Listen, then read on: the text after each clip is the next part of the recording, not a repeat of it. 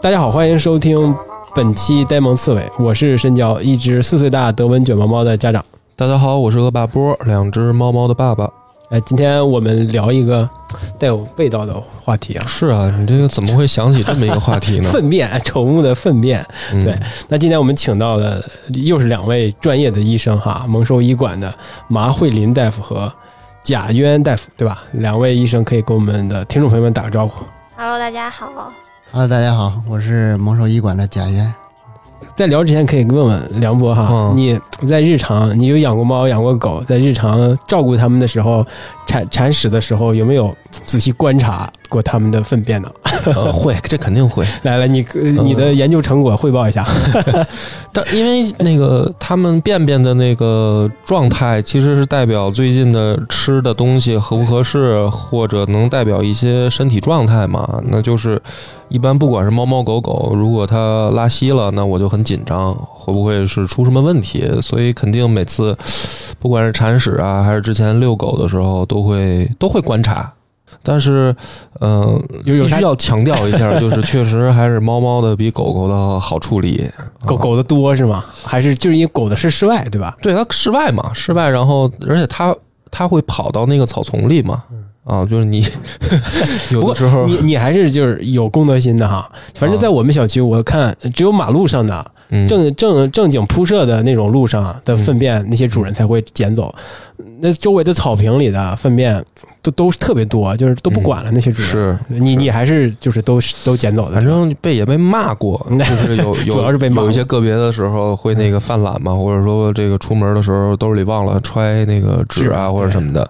然后有一次就在小区里面，我我们那个狗狗就是走到一半突然来感觉，然后噗噗了，然后旁边就有一个大爷对。就是已经坐在轮椅上在晒太阳那种状态，等着说你呢是吧？啊，他看到了以后，就特别大声的指着说 他们家狗在这儿拉屎，他不捡什么的，然后就搞得我就特脸红嘛。所以以后在小区里边就尽量注意，就不要给人家这么指着鼻子骂的机会。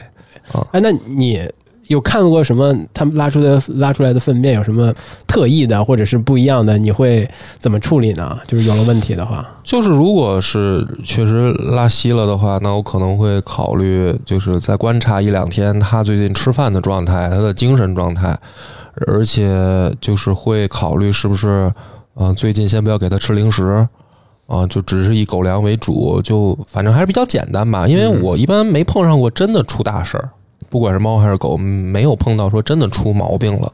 一般调一两天就就差不多就就好了。对，我我也是，我就是我只养过猫嘛，呃，猫的粪便我最观察过最。可能是最那个让我感到，呃，有点担心的是形状，就是特特别臭，嗯，而且又有点不成形。那我做的就是给吃益生菌，这是我唯一能做的。反正猫的我肯定没那么细心，因为它是给它买了那种就是小屋子，嗯它那个猫砂盆不是一个开放的啊，对是一封闭的小屋子。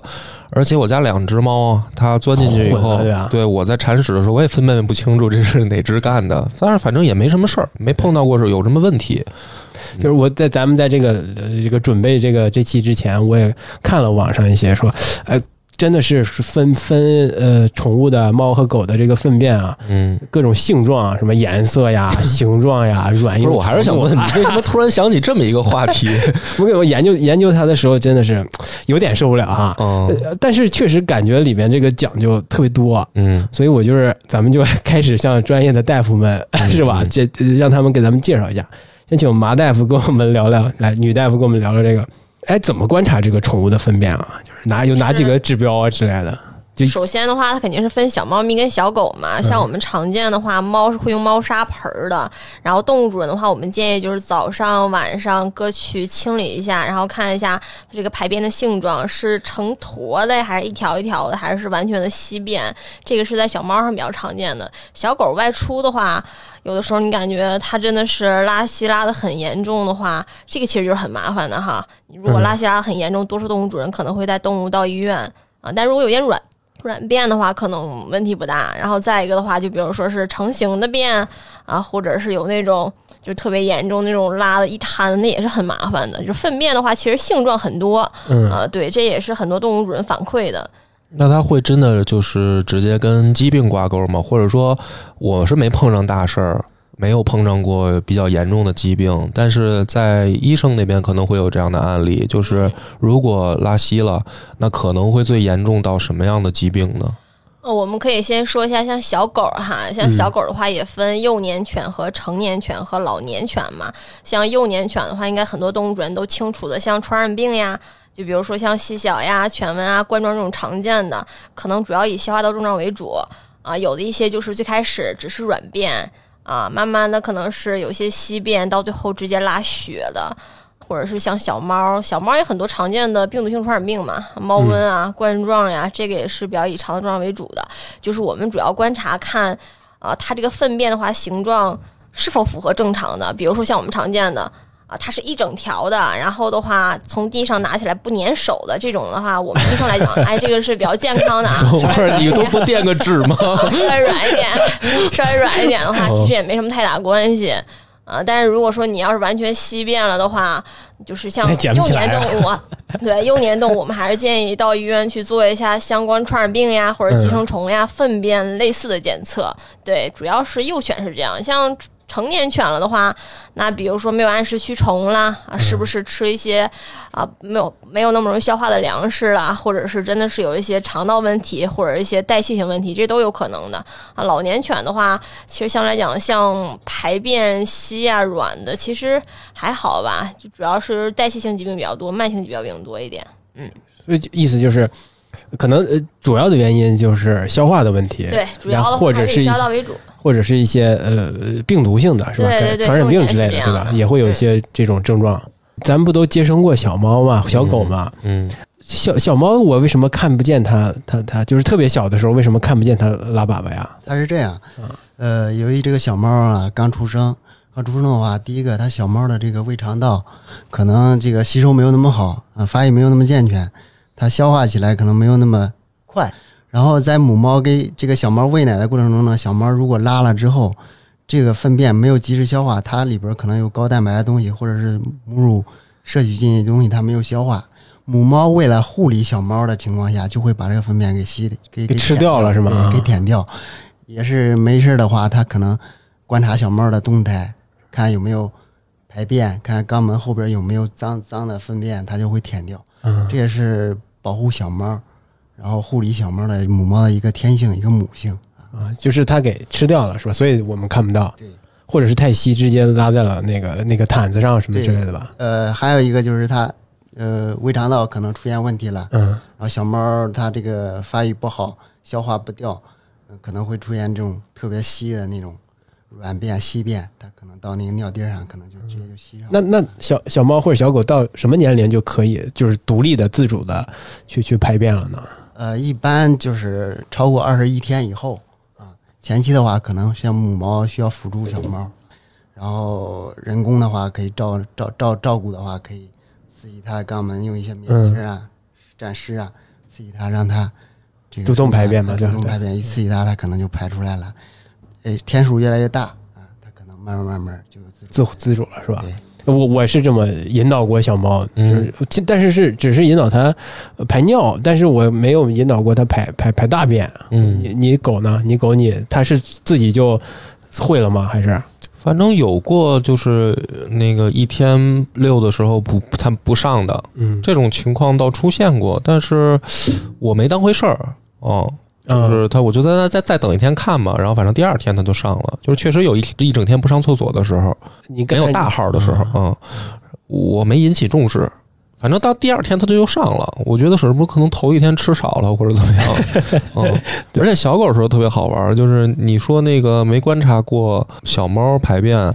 但是我是跟跟你正好相反，是我那个珊珊生小崽子的时候，我去看它刚生出来，然后那个小狗就排便了。嗯，然后因为你想刚生出来那小狗吧，本来就特小，就不到一个巴掌大，然后它那个小便便就巨袖珍，特别特别小。然后刚它刚刚刚刚排完以后，然后马上那个母狗就就舔了吃了，所以我看到这个过程了。嗯，哎，那像这种刚生出来的，它一。应该是什么也没吃过吧？它为什么会有大便会排出来呢？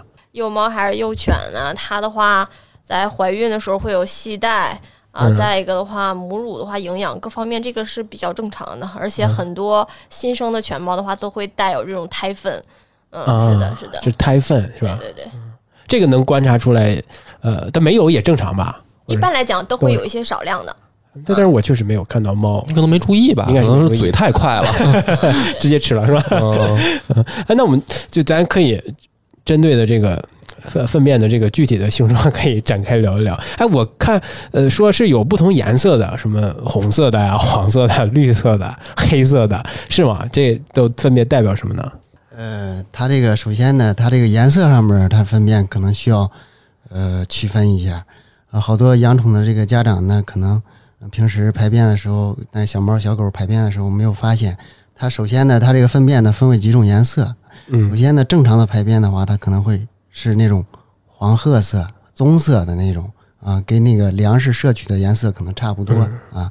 这种就属于这个正常颜色的啊。再一个呢，可能会出现那种黑色的便，黑色的便的话，会提示就是那种像沥青一样黑色的便，这个提示是上消化道，可能在肠胃这块儿、小肠这块儿出血导致的这个黑色的便。黑哦色，的便那是听起来很严重啊。啊，对，呃，然后还有一个就是这个也是肠道的，也是比较严重的，就是就是红色的便，啊嗯，那就这是纯出血了是吧就？是血血便 啊。嗯然后这个的话就可能主要集中在后半段，就是嗯大肠肠出现。哦还有一种就是出现那种灰白色的便，嗯就平常这个拉便都很正常，棕色的，突然就出现那种灰色的或者白色发白色的这个粪便，这个就是需要单纯的去考虑它是不是有肝脏或者胆囊或者是胰腺上的疾病。然后还有一种就是出现有一些呃绿色的粪便，有绿色的，然后那个家长也不知道为什么平时也挺好啊，他可能要考虑到他平时他的饮食，他是不是给猫吃了大量的这个蔬菜啊，可以吃蔬菜啊。然后，然后这个膳食纤维是不是摄入的太多多呀？啊，这种情况主要是这几种这个。但我觉得大家也不要紧张，因为那个狗狗吧，我原来老给它啃大骨头，就是那种就是巨大的那种羊大号骨头是吧大号骨，就纯是骨头，就是只带一点点肉，因为我知道它要磨牙嘛。嗯然后我家那个狗呢，就等于当时它是会把那个骨头都啃掉一半，就是它不是说藏起来或者说碎了，它是就给吃了。这嚼碎了吃了，嚼碎了吃了，因为那狗的那个牙其实挺厉害的啊，然后咬合力很强。咬合力很强。然后一般这种情况呢，第二天我就发现它排的便便就是纯白色的，就是就这种情况我，我是当时没太在意的，我觉得那这很正常，应该是吃了什么了？正常的，对，就吃了大骨头嘛。对嗯它这个骨头消化就是在肠道里边消化比较慢啊。嗯再一个，它骨头本身它属于是白色的嘛，嗯啊，可能是属于白色的，消化也比较慢。然后消化完了之后，它排出这种跟骨头颜色差不多的这种发白色的这种粪便，也属于正常。嗯嗯，哎，那我我观察过我们家的这个猫，它前半段是还是像您说的是褐色的，是带带点棕色、褐色的，就是比较正常。但是它末尾端就有点嗯稀呀、甚至有一点感觉像是那种呃有点血丝又有点呃粘稠的那种东西，是是是代表什么呢？呃，它是这样，它是到这个前半段粪便都比较成型，也很正常。到最后的时候啊，到最后的时候比较稀，或者带一点血渍是之类的这些东西。这个时候呢，就就应该去带医院给他查一下，是不是有这个相关的这个寄生虫疾病，嗯或者是肠道的这个肠道疾病，然后看一下他这个有没有这个相关的寄生虫。他如果说有这个滴虫感染啊，或者是寄生虫感染啊，它可能会到粪便的后半段的话会出现哦稀便啊，也可能会出现少量的这个肠黏膜损伤、出血这种情况啊。哦，就原来是这样啊！但但是我就是都是没有在意，嗯，这个我可能还是有点危险的哈。哎，刚才这个贾大夫也说寄生虫这个问题，就是我也挺好奇这个事儿的，因为他们都会做体外和体内两种嘛，体外就是滴那个在脖脖梗子那儿滴那个药，然后体内就吃药片儿。它这个药片儿是能防止所有的寄生虫吗？还是说只是常见的几种寄生虫？或者说寄生虫本来就是对于猫猫狗狗来说大概有多少种类呢？呃，它体外的寄生虫，体外的寄生虫药主要是去的就是啊，跳蚤、虱子啊，就是螨虫啊，一些体表的一些寄生虫。嗯，但是目前的这个驱虫药里边，可能还有一种就是体体外滴的寄虫药，可能也防一些体内的什么心丝虫啊，这个绦虫啊、蛔虫啊啊，它也是通过皮脂腺吸收进入到这个肠道，防止这些寄生虫。但是呢，有一有一部分寄生虫，就比如说钩虫啊这些之类的，它是去不掉的。所以说，口服药片也是要必要吃的。嗯体外驱虫的话，每个月可以，咱们保持在每个月驱一次。体内的话，建议是三个月驱一次，防止这哦种其他的寄生虫肠道感染。两种都做了，一般就不会中招了，是吧？对有没有一种特别猛的寄生虫是能 这个逃过这个突破两种封锁？有吗？目前这个寄虫药、寄虫寄生虫这个药物啊，还是做的比较去这个完善的。啊，即使那有那种就是特别厉害的，也是非常非常少见的。嗯嗯，马大夫说那个什么呃细小啊，或者是这种呃挺致命的，是不是这种嗯这种病毒，呃它也会造成这个肠道的一个症状？嗯对，那是前期就能看得出来的吗？像常见的传染病的话，我们嗯以犬为例啊，就是像犬瘟啊、细小和冠状这种传染病都是有潜伏期的。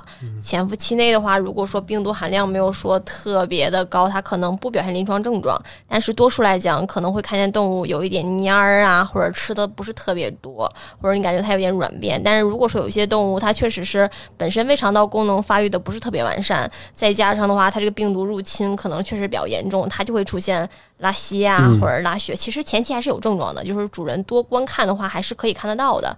嗯，是的，哎，那您刚才说的这三种，它呃应应该是很严重的哈，起起码听、呃，相对来？讲的话，有就是潜伏期对对，像犬瘟的话，嗯，现在来讲，先不说它致死率，但是它后遗症的话，可能现在概率还是有的。细小的话，目前其实治愈率还是比较高的。冠状的话是比较常见的传染病，可能很多动物它都携带，它只要不继发感染的话，其实相对来讲不用太担心。主要就是犬瘟热还有细小病毒会比较危险一点。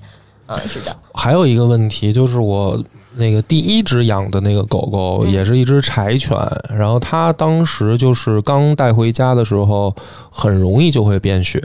然后当时我问犬舍，然后犬舍就是说，呃，这些柴犬它们的消化道都是遗传性问题，就我不知道当时是真假啊，只是那很多年前了，他给我这么解释。就是说犬都这个犬都有这个问题，不是什么大病。就柴犬都有这个问柴犬，但是后来我感觉他在骗我，因为我后来第二只柴犬就完全没这没这问题，所以呃，这个今天得医生来证实一下这个事儿，就是说。比如说某一些品种的狗，真的会出现说它就是遗传性的问题，就比如这一类品种它都会出现肠道问题存在吗？还是说这个纯纯是犬舍的人他们在就是瞎掰撒谎啊什么的？嗯，首先的话就是先说遗不遗传的话，这个就是。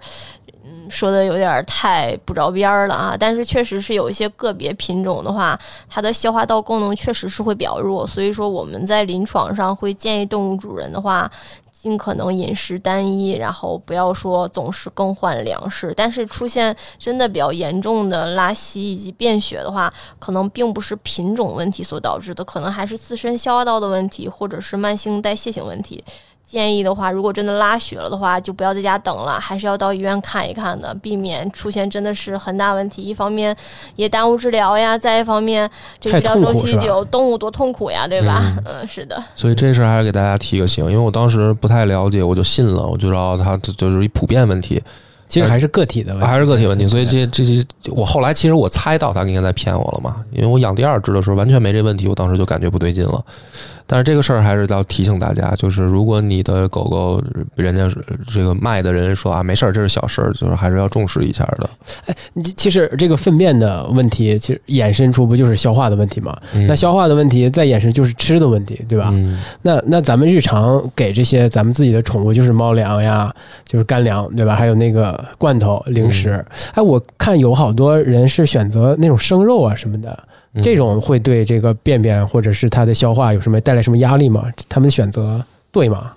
比如说猫会给它吃三文鱼，对啊，鸡肉啊狗会吃生肉什么的。对，这个就是涉猎的东西比较广嘛。首先，你想吃生肉的话，你要考虑这个肉来源对，是吧？卫生的问题，然后再一个的话，寄生虫的问题啊，细菌的问题，这个就比较复杂。像很多生肉的话，确实是有一些携带寄生虫的。再有就是，其实我有很多动物主人确实是在长期饲喂生骨肉，像有一些动物，比如说我们常见的中华田园犬，它可能确实消化功能还是比较好的啊。它一般来讲的话，确实是很少出现拉稀啊、软便。但是像一些拉布拉多，嗯，它就是吃了两到三个月的这个生骨肉，然后之后的话就开始出现慢性腹泻，然后蛋白丢失性肠病啊，然后再一个的话频繁的拉血。其实，嗯，从医生角度来讲的话，不是特别建议哈。以现在的猫粮、狗粮来讲的话，其实它这个营养是非常全面的啊，而且的话，其实像生骨肉的话，它可能就是蛋白优质一些，但像其他营养，像腹壁啊等等啊，其实它是缺失的，可能还需要你额外喂。所以说，安全起见，建议嘛，还是说吃狗粮啊、猫粮啊是最安全的。对，是的。我我有朋友直接在盒马 买各种肉，然后给他的就吃这么高级，就很高级啊！就是人能吃，那肯定他就能吃啊。但是我也有一些朋友，他会去买内脏嘛，就是菜市场那种内脏，就给给他的狗狗和猫猫吃。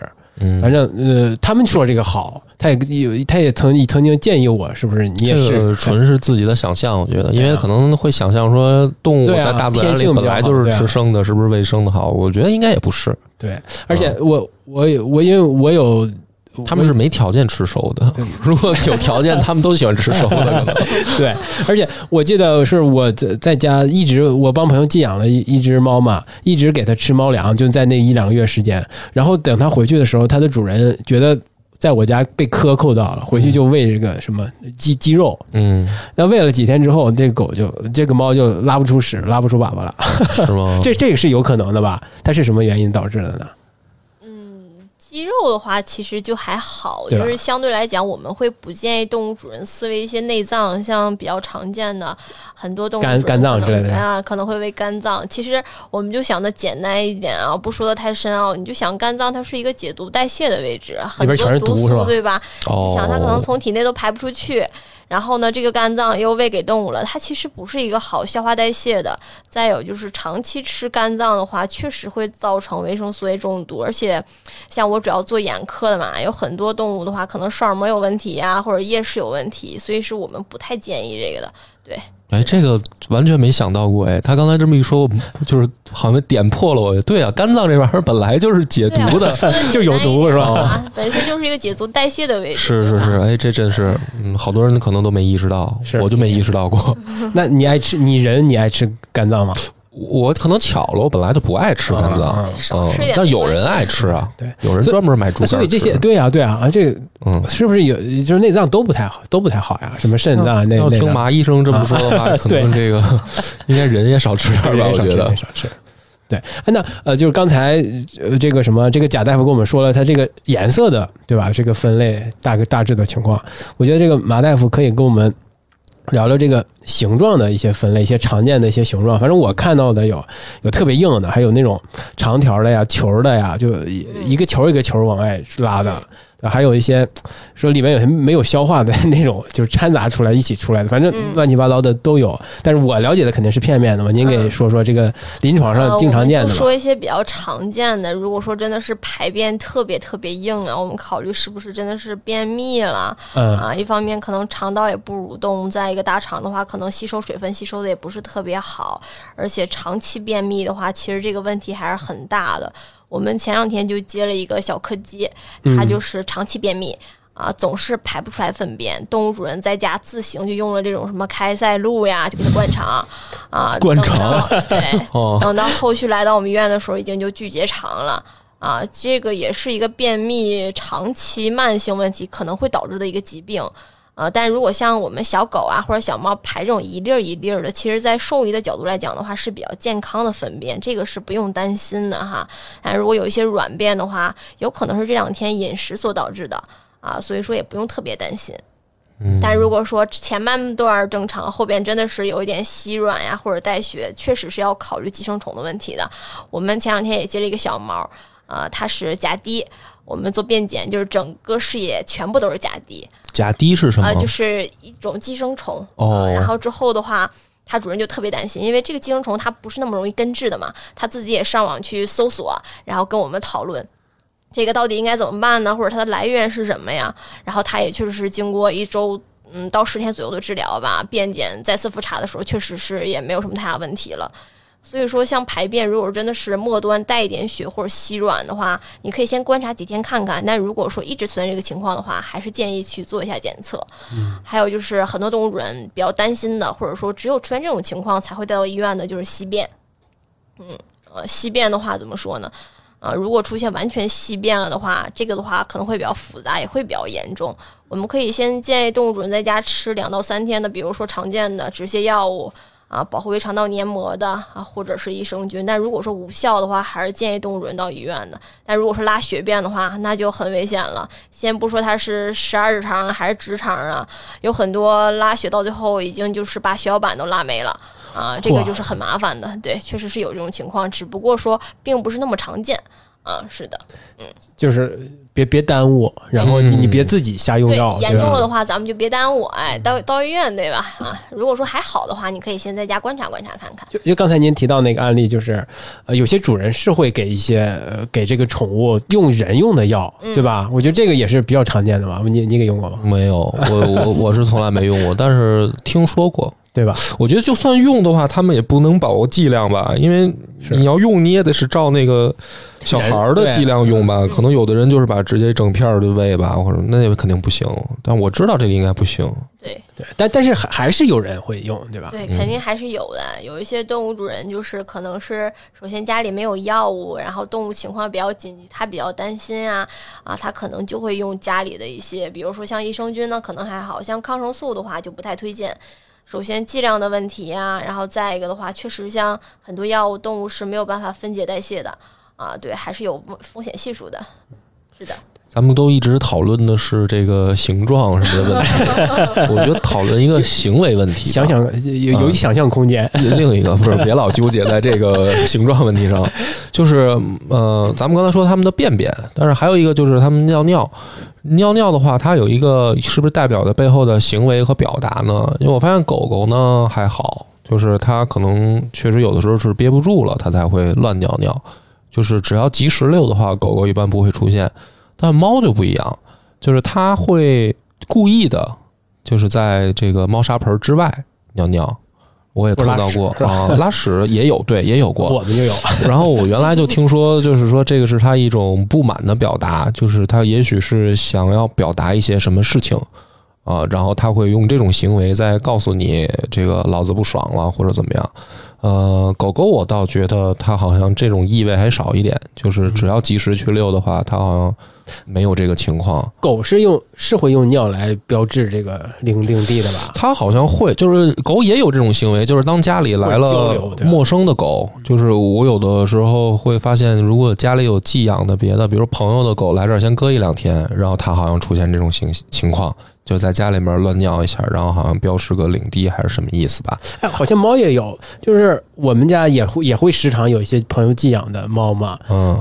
就没有没有这个朋友寄养的猫之前，这个我们家的猫排便啊、尿尿都很正常，去猫砂盆。但是这个来了之后，等它走了，它就会去去各处尿一圈儿，是吧？反正狗还好一点，也有吧。然后，除非还有还有一种情况，就是那个怀孕的时候，那个它可能就是憋不住，对。那这个猫的这种行为，就是乱尿尿啊，它都一般可能会背后隐藏着什么样的需求呢？就是我听说过好多种，有的真有的假什么的，就是医生给我们盖棺定论的说一下，大概都会有什么可能呢？贾贾贾贾大夫给我们说说。首先呢，这个小猫小狗乱排尿啊，呃，首先咱要排除一下它是不是疾病问题啊。有些小猫小狗啊出现这种泌尿道这个感染啊，或者是膀胱炎症啊。它就会憋不住啊，或者是排尿没有规律，他走不到猫砂盆那个地方，他就会尿出来啊，这也是一个到处撒尿一个行为。但是您刚才说的这些，就是就是故意那种啊行为，到处撒尿的话，可能有几个原因。第一个呢，就是他的猫砂盆可能不是他喜欢的东西啊，他那个厕所他不喜欢。哦，就是说，连猫砂的这个牌子也有可能还会去 因为这个。选牌子。首先呢，这个这个这个猫砂，现在这个猫砂是市面上这个猫砂这个品种也很多，嗯。啊，什么味道都有。但是这个小猫呢，它挺挑啊嗯，它有些味道它不喜欢啊，有些颜色它不喜欢，或者是挑颜色呀，对，或者是说颗粒度大小不喜欢，哦。对舒适感不行的话，它也不太喜欢。还有一种就是，它这个你那个猫砂清理的不不及时嗯啊。小猫是一个很爱干净的一个小动物啊，就是猫砂太脏的话，它可能不愿意去那儿到那个里边撒尿啊，嗯然后它又会到处尿到别的地方。还有一种就是小猫，可能是小猫小狗啊，可能在这个发情期的时候，哦，它会到处撒尿，标记自己的这个领地，去去去，也是它这个发情的一种行为。那这个绝育之后是不是就没了呢？对，就是绝育绝育之后，呃，短时间还会有，但哦时间长了，它就会慢慢慢慢消失。就是绝了育之后，它不知道自己被绝育了，所以它会保持那个行为，是吧？对对对，然后还有一种原因就是这个它到处撒尿呢，就是嗯，你带它去医院了啊，或者是给带它做绝育了，或者是你欺负它了啊，嗯它到处撒尿是对你一种报复行为啊，哦，它可能最近生你的气了啊，它到处在这个地方尿一下，在那个地方尿一下，它是表现一种报复心理。那如果说长久不在家，比如说那个他他会生气吗？就是这种报复存在吗？比呃如说我一天出去上班，晚上回来他尿一下，他觉得寂寞，这个会吗？呃，一般短时间倒不会，但是你要是出去好几天，把他自己带在家里边儿，这就会有情绪变化的。哦，这个还是能观察到的。嗯，反正我这这次过年回家，不就是让他独自在家待了五天嘛？嗯。我就是回来能发现，但是他没有尿哈，没有这种抗议，但是能发现他这个情绪在变化，就叫声也更激烈了，啊。然后追着你叫，嗯，对，对对，是。是这种。这三种了，还有吗？呃，目前的话，常见的就是这三种。那领地那个会存在吗？比如说来陌生的，呃呃，会，它首先呢，那个味道不一样了是吧？它它它这种报复撒尿呢，有可能也有一种原因，就是你家里边来了新宠了，之前就它自己，嗯然后又来了一个新宠，你对它那个新宠，哎，比较过分溺爱，把它就冷漠了。嗯它也是一种情绪上的宣泄，到处撒尿，也在宣示自己的领地，到处撒尿，告诉你，来新人了会吗？啊欢表示欢迎是吗？不是来新人了，比如说这个啊新新女朋友什么的之类的，这种会吗？呃，这种呢，呃，也会，尤其是这个这个异性朋友来了之后啊，可能小猫会有这种行为，会这种就独特的异性朋友吗同性的不会是吧？呃，同性的话也 会，只只不过跟小猫的这个性情有关系。有的小猫不喜欢见生人，有的小猫一见生人来了，特别愿意往上蹭啊，这个就跟性格上有关系了。还是建议平时小猫的话，可以这个健康的情况下，打完疫苗的情况下，多接触接触这个生人啊，或嗯者啥呀，他可能情绪上面变化他不会那么大。多多带见见生人嗯是吧？对，那会因为吃的不好而尿吗？比如说他最近的这个猫粮他不喜欢，这个会吗？呃，一般的话，猫粮它不会引起说这个，就是他故意在猫粮的碗里撒泡尿，就 表示老子不想吃这个。你那这个太智能了吧？这个猫猫粮猫粮营养营养上它不会造成直接造成这个排尿或者出现问题，或者是到处撒尿这种。如果说你放的这个猫粮它不喜欢了，它也会有一个情绪的变化嘛，嗯，可能会就是会反映会反映出来这个到处撒尿的这种情况啊。但是粮食上，嗯，更换粮食这种情况到处撒尿很少啊。嗯，对。我就是刚才贾大贾大夫说那一点，我觉得特特能引起我共鸣啊，就是在选择猫猫砂的这这个这个上，就各种牌子啊，然后各种形状、各种颜色啊，嗯。呃，这这个就让我觉觉得我不知道猫是能不能分清楚这个东西，或者是我买最便宜的，对它来说是跟最贵的是有一些差差异的嘛？对它来说哈，这个贵的猫砂或者是一些带有什么特别味道的猫，是不是智商税这种东西啊？而且这个确实我也在考虑过，这个猫砂在我看来，它的这个价钱差异到底差在什么地方？因为反正这些东西都是要扔的东西，人为什么有的那个那么贵，有的那个那么便宜呢？是是差在什么地方呢？从医生的角度来讲，真的有区别吗？呃，它这个猫砂还是有区别的啊。现在市面上出的猫砂的这种类也很多，就比如说这个这个豆腐猫砂呀，嗯，对，一般都用这个吧？对，我家也是。晶体的那种猫砂呀，或者是常热膨化石那种猫砂呀，这种情况啊。呃，每种猫砂呢，它这个优点和缺点都有啊。就是这个呃，比如说这个膨化的这种这种猫砂啊、可能吸附力有那么好，但是它缺点可能是结块儿不行呃是吧？呃，结块儿也不行，然后可能是这个有点粉尘呐嗯啊这种情况，但是这个价格还是比较便宜的啊。然后再一个就是这个豆腐猫砂的话，可能它吸附力好一点，粉尘也少啊，嗯但是价格上可能稍微贵一点啊啊。那这是对于人的影响啊，对于动物他们会分吗？就是会他们也会有这个感受也会有这个感受。嗯然后这个比如说这个粉尘大的这些猫砂呀，可能会引起猫咪的这个呼吸道问题。呼吸道问题跟泌尿问题。哦就是撒尿的时候可能不小心蹭到后边了，或者是闻的时候不小心吸到鼻腔里边了，它会引起一个呼吸道的一个症状。嗯啊，打喷嚏是吧？对，嗯嗯，这还是挺关键的哈。呃对，这还这还涉及一个问题，就是，呃，我我会给定期，就是把这这一盆猫砂就整体给它换掉嘛，就也会这样。但是我有时候犯懒，就是它那个那个猫砂盆的底部有一些嗯，就懒得铲了，懒得铲了，或者或上铲一铲。者或者懒得洗了，嗯。这样就是我知道不对啊，但是你你可以跟我跟我们建议一下，就是多久就是必须你就得把这个这个这这一根猫砂盆做一个彻底的清理，对啊，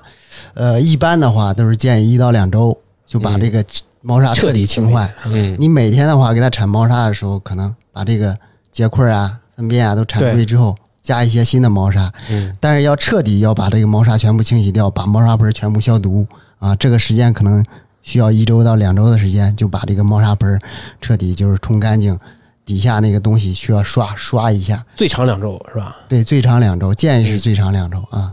那消毒怎么怎么消毒啊？我一般就拿水冲就完了。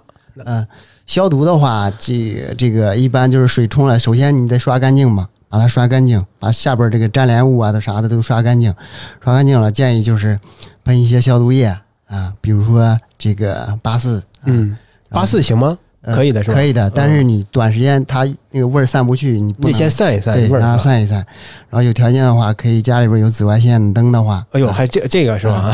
然后给它照一下啊，然后呃等晾干了没有味儿了，然后再把这个再再再重新放回去，对吧？重新放回去换上新的猫砂啊。那这个确实家里得准备两两三个猫砂盆是吧？你你家有几个呀？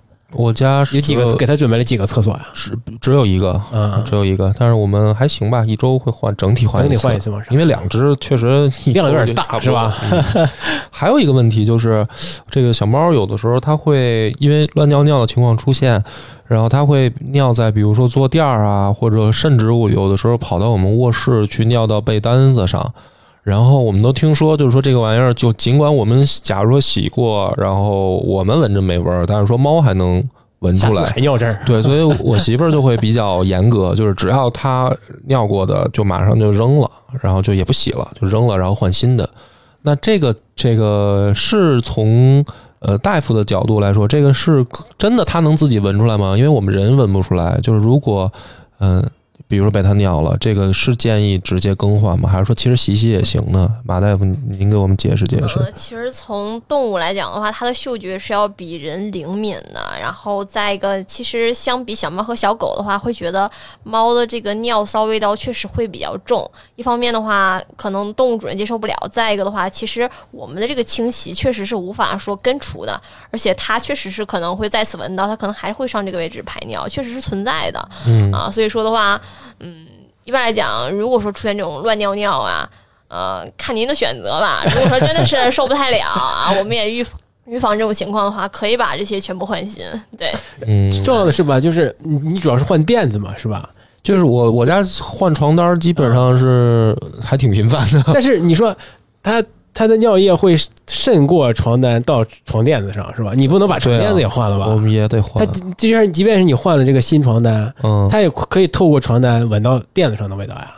是啊，所以我对啊就垫子也得换啊。那你们所以后来成本太大了。他最近现在就是我们装那个栅栏门，就不让他进卧室了，嗯，就给它隔到卧室之外了。隔离卧室之外了对。原原来是特别恐怖，我我跟你讲，就是我这个，因为我既自己养猫嘛，也有时候帮朋友寄养，就是就是纯帮忙哈。嗯有的时候家里好多只猫，所以对这个猫尿在家里各处啊，什么沙发上呀、床上呀，嗯那是真的是不胜其扰呀。嗯，那我我处我也没没什么特别好的办法，也就是把这个重新洗一遍。我我天天扔也扔不过来，有的时候但你会发现它在同样的位置在就是同样的位置吧？那就是说明没用嘛，没用啊嗯就是那你说呃尿在沙发上什么的，我把垫子扔掉，嗯，那我不能把沙发也扔了吧？就是这个问题，就很麻烦的，对，嗯，那这个。他他有可能就是一个行为的问题，就刚才两位大夫也也嗯简单可能你跟他聊，对，你跟他谈谈，对是吧谈谈说再这样的话，把你送人，哎，他能听懂吗？也能听懂，这真能听懂，真能听懂啊！聪明的也能听懂。狗狗应该是能听懂吧？我觉得狗应该是比猫聪明的吧？反正猫好像它就不理我，它晚上看别处，你跟它说话的时候，它就看别处它。故意的。嗯啊对，但是好像它能听懂。对狗呢，反而它看着你，但是它听不懂，感觉好像我我们那柴犬都听不懂，还傻笑呢。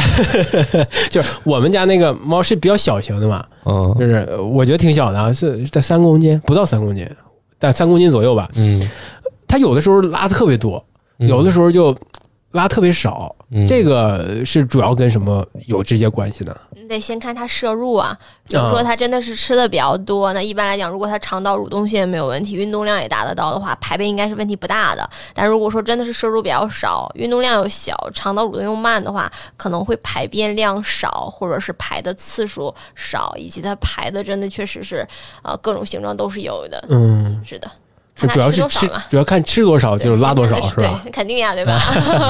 是，反正有的时候我能很明显的感觉到，有的时候就特别多，我需要不断的给它清理。